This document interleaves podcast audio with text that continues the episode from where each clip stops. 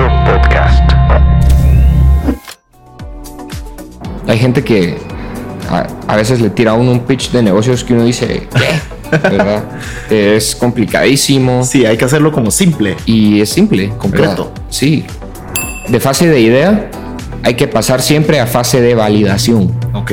Y de la fase de validación ya puedes brincar a empezar el negocio.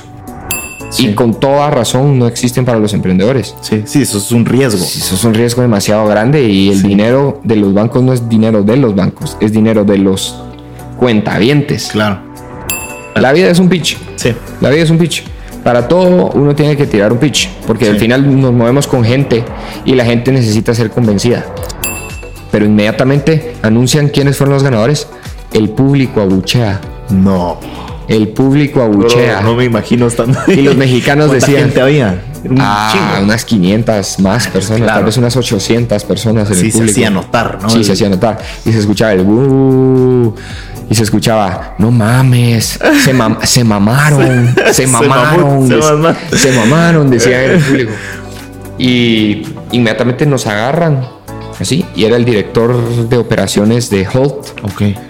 Nos agarra y nos dice, "Us- no se preocupen, ustedes van a pasar.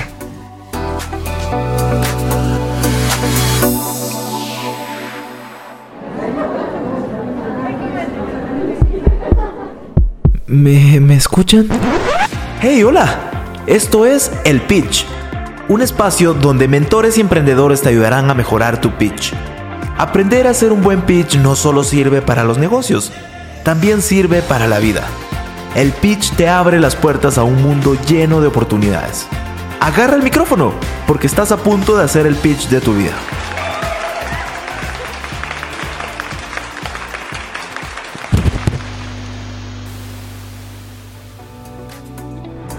Emprende Más es el programa de Backcredomatic que impulsa el emprendimiento en el país. Es una de las maneras en las que transforma la banca en Guatemala. Continuamos con la segunda parte del episodio. Si no has escuchado la primera parte, dale play al episodio anterior y luego vuelve a este. Ok. Súper, súper clave, mano. Ok, ¿y qué? O sea, tomaron la decisión, entraron a la competencia, me imagino. Eh, ¿Y qué pasó? O sea, como... ¿Cuál es la historia Eh, de pitch ahí? Ok, nos vamos enterando que hay 300 mil submissions. Madre. 300 mil startups o proyectos Aplicantes, de ¿no? impacto social están aplicando a nivel mundial a esa misma competencia de diferentes universidades de todo el mundo. Claro. Entonces, pero tuvimos confianza que nuestro proyecto era bueno y metimos. En eso nos enviaron un correo diciendo que habíamos pasado la ronda como que de filtro Ajá. y íbamos a competir contra el campus. Ok. Al parecer, muchas otras personas de la misma universidad donde yo estudié también habían metido sus proyectos a esa misma competencia. Ok. Entonces nos vamos topando con que tenemos que competir contra otros proyectos de nuestra misma universidad. Ok. Entonces, eh, Puro torneo, así puro como torneo torneo, nacional ajá, y torneo. local. y- Entonces, eran como nueve proyectos, startups también Ajá. de impacto social de nuestra universidad. Y pues ganamos Ok. ahí, ¿verdad? Una, una panel de jueces escuchó los nueve pitches, las nueve ideas de estos diferentes emprendedores y eligieron la de Tunart. Qué increíble. Con eso nos dieron un papelito de que íbamos a pasar a la ronda regional. Ok. Era la competencia regional. Y nosotros podíamos elegir a qué, a qué competencia regional podíamos ir. Ajá. Eh, se organizaron, si no estoy mal, como 100 competencias regionales. Entonces, habían competencias regionales en Taiwán, en San Diego, en San Francisco, en Nueva York, en Zimbabue. Y la más cercana a nosotros era en Ciudad de México. Y obviamente, como estamos en Guate, Claro. no, no, no vamos a ir a la competencia regional. Taiwán. Nos fuimos a la competencia regional de México. Uno tenía la libertad total de irse a la competencia regional que uno quisiera. Ok. Cuando llegamos a México, nos vamos dando cuenta que los proyectos que habían sido elegidos ganadores, que también habían clasificado a esta final regional, eran de universidades buenísimas. El TEC de Monterrey. Claro, o sea, lo más top de lo top de lo top de lo top. Y para nosotros, así como la daga, el cuchillazo, fue darnos cuenta que había un montón de, de proyectos de Harvard, de UT, University of Texas, de Universidad de Chicago, de Boston University, de NYU, de universidades que son Ivy Leagues. Claro. Entonces nosotros nos, nos choqueamos porque dijimos, puchiga, que está difícil esto, pues. Gente así de universidades muy buenas del norte de América. Y hasta una sensación así como de injusticia. Claro. ¿verdad? Pero así es, ¿verdad? Ellos fueron inteligentes. Ellos decidieron no competir en Estados Unidos, sino que viajaron a México porque dijeron, en Latinoamérica los proyectos son gachos. Pinches, güey. proyectos gachos. Entonces, si competimos en Latinoamérica, competimos Como contra proyectos gachos y tienen más probabilidad de ganar. Claro. Lo que no se toparon es que nosotros, los chapines Cabal, de arte, ten- cabal. teníamos galleta, Me digas. teníamos me el machete bien afilado. cabal. Tortrix Sí, a la mano. A la Tortrix, sí, sí, sí, sí. Ok, ¿qué, qué pasó? Me- ya me dejaste picado con la historia. Entonces, sí estuvo durísima esa competencia regional. Hubo bastantes, hubo bastantes proyectos muy buenos. Ok. Hubo bastantes rondas. ¿Y porque cuáles eran eran como las reglas de ese pitch? O sea, ¿de cuánto tiempo te daban, digamos? 10 minutos. Die- ok, eran 10 minutos. algo largos. Sí, 10 minutos para presentar. Ok. Y 10, sí, 10 minutos. Creo que eran 5 minutos de, de pitch y 5 minutos de preguntas. Ok. Algo así, no me recuerdo. Pero en total eran 10. el mix ahí, el porcentaje no me acuerdo. Ajá. No me recuerdo. Pero llegamos a la final regional Wow.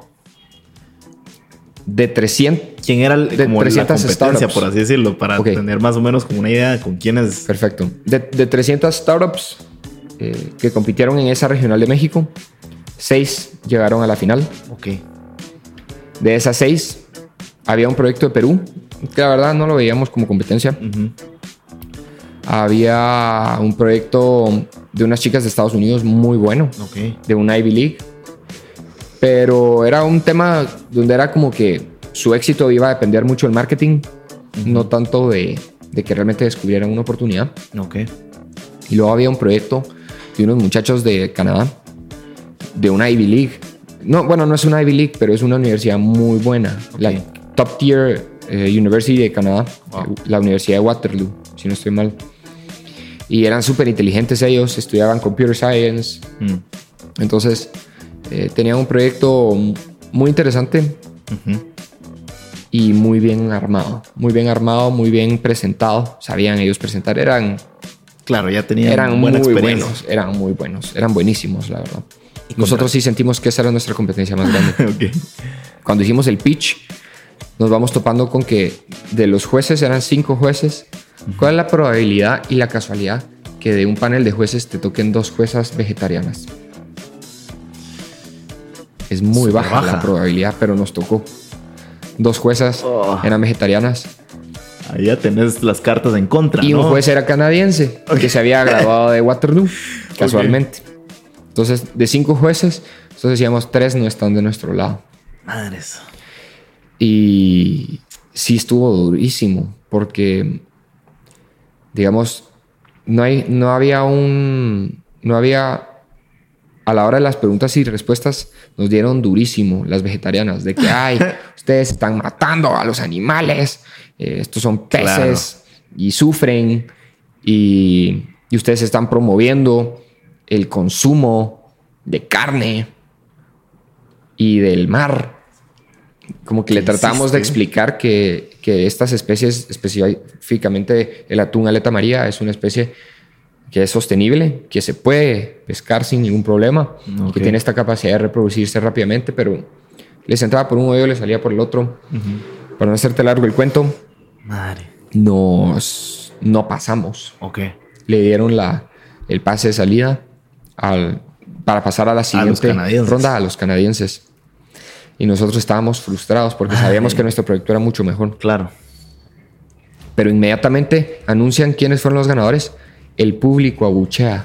No. El público abuchea. No, no me imagino estando Y los mexicanos ¿Cuánta decían- gente había? Un ah, chingo. unas 500 más personas, claro. tal vez unas 800 personas en Sí el se público. hacía notar, ¿no? Sí, El- se hacía notar. Y se escuchaba el "Uh", Y se escuchaba, no mames, se, mam- se mamaron, se, Se mamaron, mamó, se se mamaron, decía el público. Y inmediatamente nos agarran, así, y era el director de operaciones de Holt, Ok. Nos agarra y nos dice, "Us- no se preocupen, ustedes van a pasar, ustedes van a pasar, su proyecto... Presión grupal. Ajá. No, y, y que ellos decían, este proyecto sí tiene potencial, Claro. y por un set de jueces sesgadas, Sí, pues. ¿verdad? Feminazis, vegetarianas.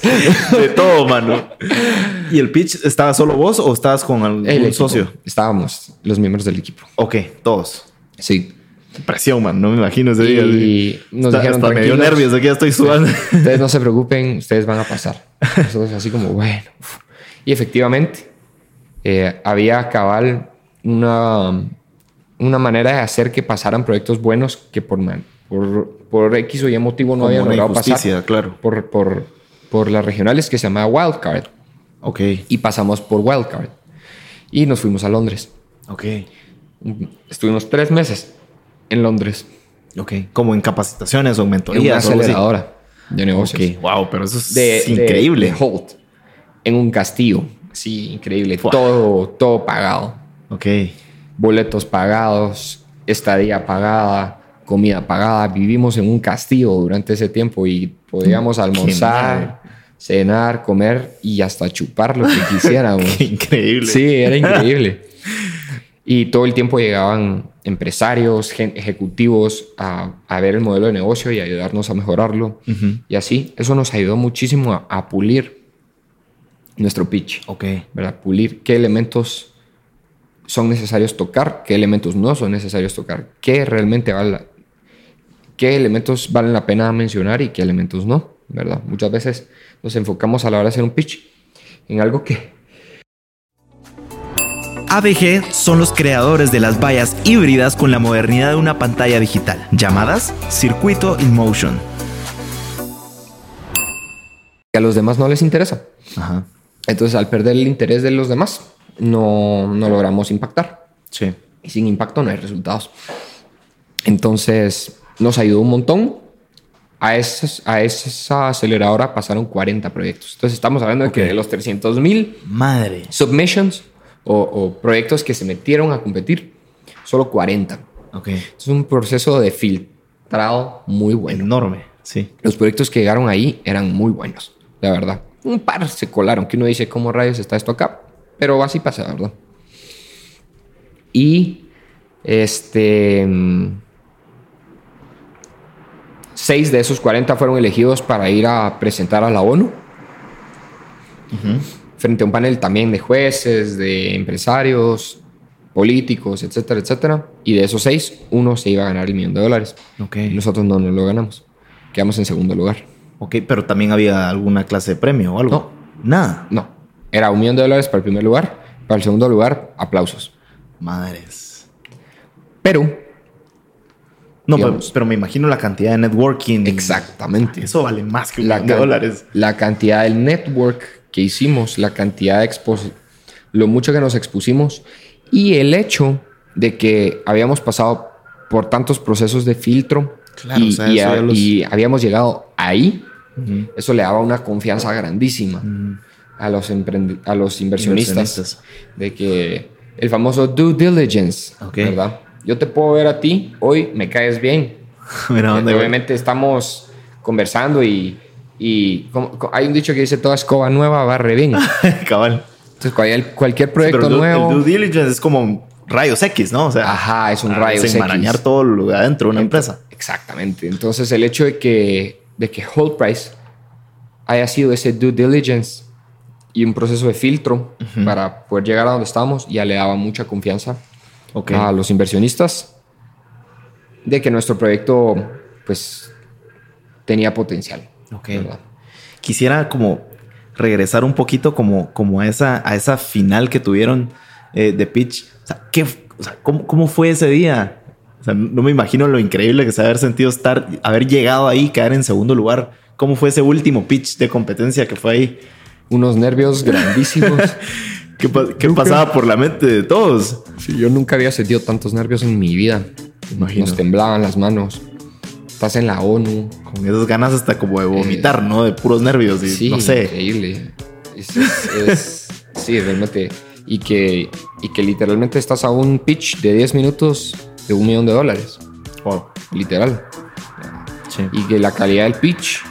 Porque ya en esa etapa ya no puedes cambiar nada de tu modelo de negocio. Sí, ahí Ya tu modelo de negocio, tu, tu validación, tus hipótesis, todas las desarrollaste antes. Sí. Pero para ese momento ya solo es tu proyecto, lo que tienes. Y, y durante esos 10 minutos lo único que importa es tu pitch. Mm, Solo tu pitch. Es lo único que importa. Tu Ok. habilidad de comunicar, tu proyecto. Hay otros factores, ¿verdad? Les, les interesaba mucho que hubiera equidad de género. ¿verdad? ok. Había muchos otros factores que influían. Pero el pitch era uno muy importante. Ok. Y pues, sí, muchos nervios. Este. Y lograr presentar bien. Ok. ¿verdad? O sea, no, no había que. ni- no había posibilidad de cometer ningún error. O sea, Exacto. Todo era. No se Ok. puede cometer errores. ok, ¿qué más pasó? O sea, como que prr, acelerando un poquito, mencionaste que quedaron en segundo lugar, pero se quedaron con este gran premio del networking y esta, como este sello Sí. de garantía, ¿no? De, o sea, al final es un buen proyecto, segundo Sí, lugar. Así es. Entonces, ¿Qué eso pasó? fue en septiembre, 14 de septiembre. no, creo que fue 15 de septiembre, casualmente. Creo Ok. que cabal fue en las fechas de. Eso ya fue 15 de septiembre de 2019. Ok. Y de septiembre para noviembre cerramos la inversión. Ok. Cerramos la inversión, firmamos documentos con un grupo de inversionistas y eh, a partir de diciembre empezó la ejecución. Wow. Qué increíble, brother. O sea, sí, al final de cuentas, eh, para eso sirve como el entrar y aplicar a, a tanto pitch, ¿no? Para levantar inversión y que pueda acelerar tu proyecto eh, y Sí. hacer más de lo mismo, Exacto. pero multiplicado, porque el dinero es un multiplicador, no como una herramienta. Exactamente. Qué increíble historia, bro. A ver, tengo todavía 20 minutos eh, y quisiera pa- pasar as- al siguiente segmento eh, y son preguntas de pitch. Y la primera es esta. ¿Cuáles han sido como los momentos más incómodos que has vivido durante un pitch? Durante todos los pitch que hiciste, durante toda esta tu carrera de emprendedor, empresario. Eh, si pudieras contarme, no sé, alguna historia que recordes de algún momento súper incómodo haciendo un pitch, no sé, nervios o se te olvidó algo, te trabaste, no sé, contame Ok, alguna. Excelente. Em, me- cuando tengo tiempo, Ajá. suelo. Me, me suele costar desenvolverme cuando hay un límite de tiempo. Ok. Por ejemplo, cuando me das, dame tres minutos para un pitch, nítido. Dame cinco minutos para un pitch, nítido. No necesito, no necesito tener nada practicado ni nada, lo puedo improvisar. Ok. Puedo improvisar y, y sale bien. Diez minutos, buenísimo. Gracias a Dios, creo que tengo muy buena habilidad de comunicar y de improvisación. Sí. Y improvisación nace del conocimiento, porque uno no puede improvisar sobre un conocimiento que no tiene, porque ahí es donde uno no tiene ni la capacidad de improvisar. El sustento de la improvisación es el conocimiento previo, para poder hablar con soltura, hablar con confianza acerca de un tema. Sí. Entonces, como ya tenía bastante conocimiento del tema, uno puede improvisar y sonar bien. Pero hubo una competencia que había que pichar en un minuto. Ok. Un minuto es muy poco. Súper poco. Un minuto es súper poco. Es un elevator pitch. ¿no? Ya no hay, ahí ya no hay capacidad de improvisar. Y si improvisas, puedes dejar elementos importantes de fuera, Ok. ¿verdad? Entonces, y específicamente cuando tenés un juez que está viendo la calidad del pitch, porque esa, esa competencia era para medir la calidad del pitch, que tuviera todos los elementos, así como el checklist. Dijo esto, dijo esto, dijo esto, dijo el problema, dijo la oportunidad, dijo acá, ta, ta, ta, ta, ta. Entonces, ahí tuve que recurrir a la memorización. Ok. Como el Hero's Journey bien estructurado y Una memorización. comprimido. memorizarlo, como cuando uno de niño se memorizaba el, Las el- tablas o algo así. no Ajá, sé. de memoria, memoria, así, Ok. todo de memoria. Y me presento frente al público y empiezo a soltarlo Va, va, de va. memoria. Y en eso Congelado. se me congela el cerebro. No. ¿Qué hiciste? Porque dije algo mal y eso hizo que yo ya no supiera qué iba ¿Qué después. seguía? Haz que tu empresa avance con la mejor conectividad a través de nuestras soluciones fijas y móviles. Te brindamos la red más estable, segura y con mayor cobertura, soportada por las salidas internacionales de fibra óptica. Y además, contamos con América sin fronteras, la cobertura móvil desde Canadá hasta Argentina. Claro, empresas. por- por- porque, porque lo había memorizado. Yo nunca he sido fan de memorizar las cosas. Sí. Cometí el error de, de, de trabajar ese pitch de memoria y fue un fracaso. Fue un fracaso. Pasé de ser el mejor presentador en público de- del grupo a ser el peor. Madre, es que ahí los nervios te traicionan, ¿no? Todo, Sí, o sea, todo entra en juego. traicionan. Y peor si te ponen el gran temporizador Sí, arriba de un ajá. minuto y va corriendo. Sí. puchis. Entonces me, Te da me- algo. me trabé. Me trabé, me quedé así eh, en blanco. Ok. Y pues esa, es, esa es la vez que más, digamos, me. Buenísimo. A ver, no avergonzado, pero Sí, fue un momento incómodo. incómodo. Claro. Ajá. Gracias por contarme esa historia. Ok, ¿cómo te preparas? Ok, al momento de hacer un pitch hay mucho eh, de, de mindset, ¿no? Como de mentalidad y, y- y- y como psicológica y mentalmente, ¿no? ¿Cómo te preparas mental y psicológicamente para un pitch? Mm, O sea, ¿qué, qué te funcionó? mentalmente, realmente dominar el tema. Ok, O sea, la fortaleza mental viene del conocimiento. sí, el que sabe, sabe. Conocimiento. El que sabe, sabe. y Como el nota. dicho este, de, eh, loro donde quieras verde, ¿verdad? Ajá, ajá. Exacto. Entonces, cuando sabes, sabes. Claro. Y esa es, esa es la fortaleza mental. Eh, Mm, psicológicamente, ser positivo, ok, ¿verdad? Ser positivo creo que es la... Yo diría que es la cualidad más importante que tiene que tener un empresario o un emprendedor. increíble. o una persona de éxito en la vida. No conozco una persona que sea exitosa en esta vida y que sea negativa. Total. O sea, la gente que Sí, es súper positiva, ¿no? Y- a los pesimistas les va súper mal. Sí. Y si no están en la calle es porque tal vez alguien los está manteniendo. Sí, Porque la gente que es pesimista, pesimista está muy mal. sí, total. Entonces, posi- mente positiva, psicológicamente, pensar positivo, tener esa confianza en, en el proyecto, esa confianza en uno, de que, de que uno va a estar bien, Total. ¿verdad? Buenísimo. Es que la confianza es increíble, se transmite, Sí, sí, es como energía, ¿no? Que, es una energía. sí. Yo, yo creo un montón como en la ley de la atracción y creo que si uno pues, es positivo, pues como eso atrás, ¿no? Al final. Sí. Eh, No, y- Ok, como emprendedores, cuando hacemos un pitch o, o entramos a competir eh, para, para hacer pitch, es muy probable que te rechacen. O que un juez no esté de acuerdo, que toque una vegetariana y, y que te rechace y ya estés sesgada a que te, Sí. te dé el no. ¿Cómo reaccionas al rechazo? ¿O qué te sirvió en, en- en su momento cuando competías en pitch, pitch? El rechazo, el rechazo es bueno, porque significa que puedes estar mejor. Ok. El rechazo es, es un trago amargo, pero es, es una dosis de realidad, Ok. de que y de humildad, ¿verdad?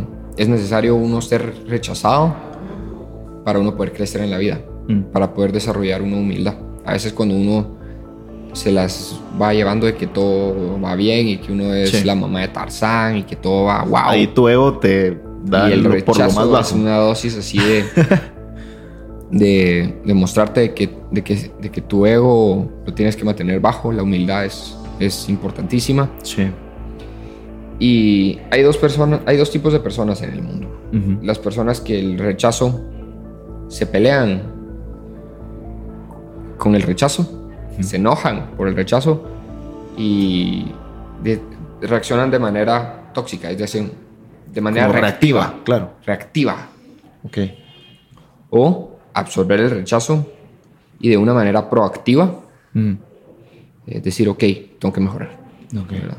Entonces, Qué increíble hack, brother. Soro puro, mano. Era buena onda. Ok, paso eh, ya a los últimos segmentos del podcast y es eh, acerca de recursos de pitch.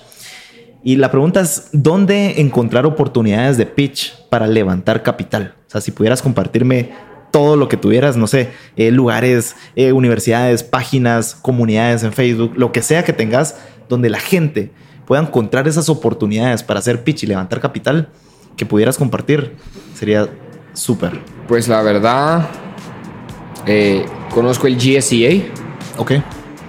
Global Student Entrepreneur Award, que todos los años lo hace la organización EO. Ok. Este. Ese es uno bueno en Guate, que es muy efectivo Ok. y te puede llevar muy lejos. Hold Price es otro. Durísimo. Es duro, pero es Claro. bueno. Es muy bueno. Sí. Hold Price, esos son los que conozco. Conozco, hay uno que se llama, hay uno que se llama 500 Startups. O, Ok. Ajá, 500 Startups, Latam. Em, no conozco muchos, la verdad. Pero métanse a Google ahí. Claro, o sea, Métanse a Google, todo. Todo El lo- que busca encuentra. Todo lo sabe. sí, pongan eh, competencias de emprendimiento en internet o en inglés. eh, y ahí aparecen mil opciones. Buenísimo. Me encanta. Sí. Ok, ¿qué consejo eh, le darías a cualquier emprendedor que está a punto de hacer un pitch? Una empresa de logística confiable. Forza Delivery Express es la red más puntual y segura de paquetería. Así que no lo pienses más y únete a los expertos en entregas de paquetería y mensajería a nivel nacional para poder entregar los productos de tus emprendimientos. Forza Delivery Express. Envío fácil, entrega rápida. O sea, de todo lo que te ha servido estos años en minutos que, que me estás dando ahorita, si pudieras escoger un consejo eh, de pitch, ¿cuál sería el tuyo? Aquí la boca tiene poder y tiene el poder de, de maravillar o tiene el poder de, de hacerte tropezar, Mm. ¿verdad? Que, Sí. que tengan mucho cuidado. Te- te- hasta te, puedo- te pueden tachar de mula. Sí. Yo he tachado de mula a muchos emprendedores que se han puesto a pichar. Y lo único que me han demostrado es que son unos mulas y que qué agallas las que tuvieron para hablar semejante mulada frente al público. ok. Entonces, sean muy cuidadosos, eh, conózcanse a sí, a sí mismos. Eh, uno tiene que trabajar sobre sus fortalezas y sus debilidades las tiene que complementar con alguien que tenga fortaleza en donde uno tiene debilidades. Es mejor formar un equipo. Eh, hay personas que a puro tubo quieren ser emprendedores y está Sí. bien, pero son muy malos para ver oportunidades de negocios. Ok. Entonces es como se están yendo contra la pared. Busquen complementarse, busquen un- una persona que tenga ese talento para ver oportunidades y ustedes con su carisma eh, complementar eso, entonces hacer equipo. ¿verdad? Es la importancia es hacer equipo. Entonces, este, miran muy bien sus palabras. Eso no solo aplica al pitch, aplica a, a En la vida. ¿verdad? Sí, total. Hay gente que tiene verborrea, ¿verdad? Que habla por hablar. Sí. La gente que no tiene control de su lengua demuestra que, que no es reliable, que no es una persona confiable, no tiene autocontrol. Sí. Saber qué decir, en qué momento decirlo, cómo decirlo. Este, y sí, busquen bien que sus ideas de negocio estén sustentadas en la resolución de problemas y no solo ideas. Porque se nota cuando alguien está diciendo una idea y es una idea tonta, se nota. Total. Buenísimo. Qué bombazo ahora me das. Ok, ya para finalizar, eh, arrancamos con un elevator pitch y terminamos con un elevator pitch. Así que, y, y me gusta siempre agarrar a mis invitados de sorpresa, por eso no te avisé nada. Eh, este último segmento trata de que hagas tu elevator pitch eh, de, de tu empresa, cuando levantabas capital y cuando estabas en estas competencias. Tenés un minuto para hacernos tu, tu pitch. Y, y lo- hago siempre esto porque mucha gente que escucha este podcast eh, quiere hacer un pitch o va a hacer un pitch y qué mejor que agarrarlo de expertos que han estado ahí, han vivido de carne propia pitch y qué mejor que escuchen algo real, ¿no? Así que cuando estés listo, eh, ¿listo? Listo. Va, 3, 2, 1, ya. El consumo de pescado fresco a nivel mundial está creciendo a un ritmo grandísimo. La demanda de pescado fresco es cada vez más grande y en Guatemala no nos estamos poniendo pilas. Nuestros pescadores artesanales cada vez tienen una industria más pequeña y menos oportunidad de generar ingresos económicos porque están totalmente polarizados de este mercado internacional. Están polarizados de este mercado internacional de pescado y eh, de calidad porque no tienen las herramientas ni la infraestructura para poder entregar un pescado de calidad. Nosotros en Tunart estamos invirtiendo en desarrollar las comunidades de pescadores artesanales de Centroamérica para que la calidad de su pescado sea muchísimo mayor y logre acceder a los mes- a los mercados más caros y de mejor paga a nivel mundial, como son los restaurantes de sushi en Nueva York, Los Ángeles, Miami, Tokio. De esa manera pueden obtener el mejor precio posible por su pescado y salir adelante económicamente. Entonces, en Tunar buscamos empoderar comunidades de pescadores artesanales y al mismo tiempo entregarle al mercado un pescado de excelente calidad proveniente de pescadores artesanales que tienen toda la intención de salir adelante. Y tiempo, con tres segundos de sobra. Buenísimo, bro. Increíble. Pues gracias, nada más agradecerte por este oro molido en, este podcast. De verdad, me la disfruté un montón. Gracias por, por estas historias y por tanto valor.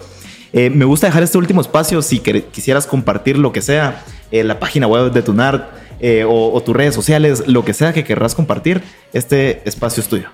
Gracias, pues si quieren, ahí sí que me pueden seguir en Instagram y hacerme preguntas. Si tienen preguntas, si quieren conectar conmigo, mi usuario es Beto Soto Ben. Beto Sotoben. Y ahí me pueden mandar un mensaje. Eh, yo con gusto les, les puedo aportar.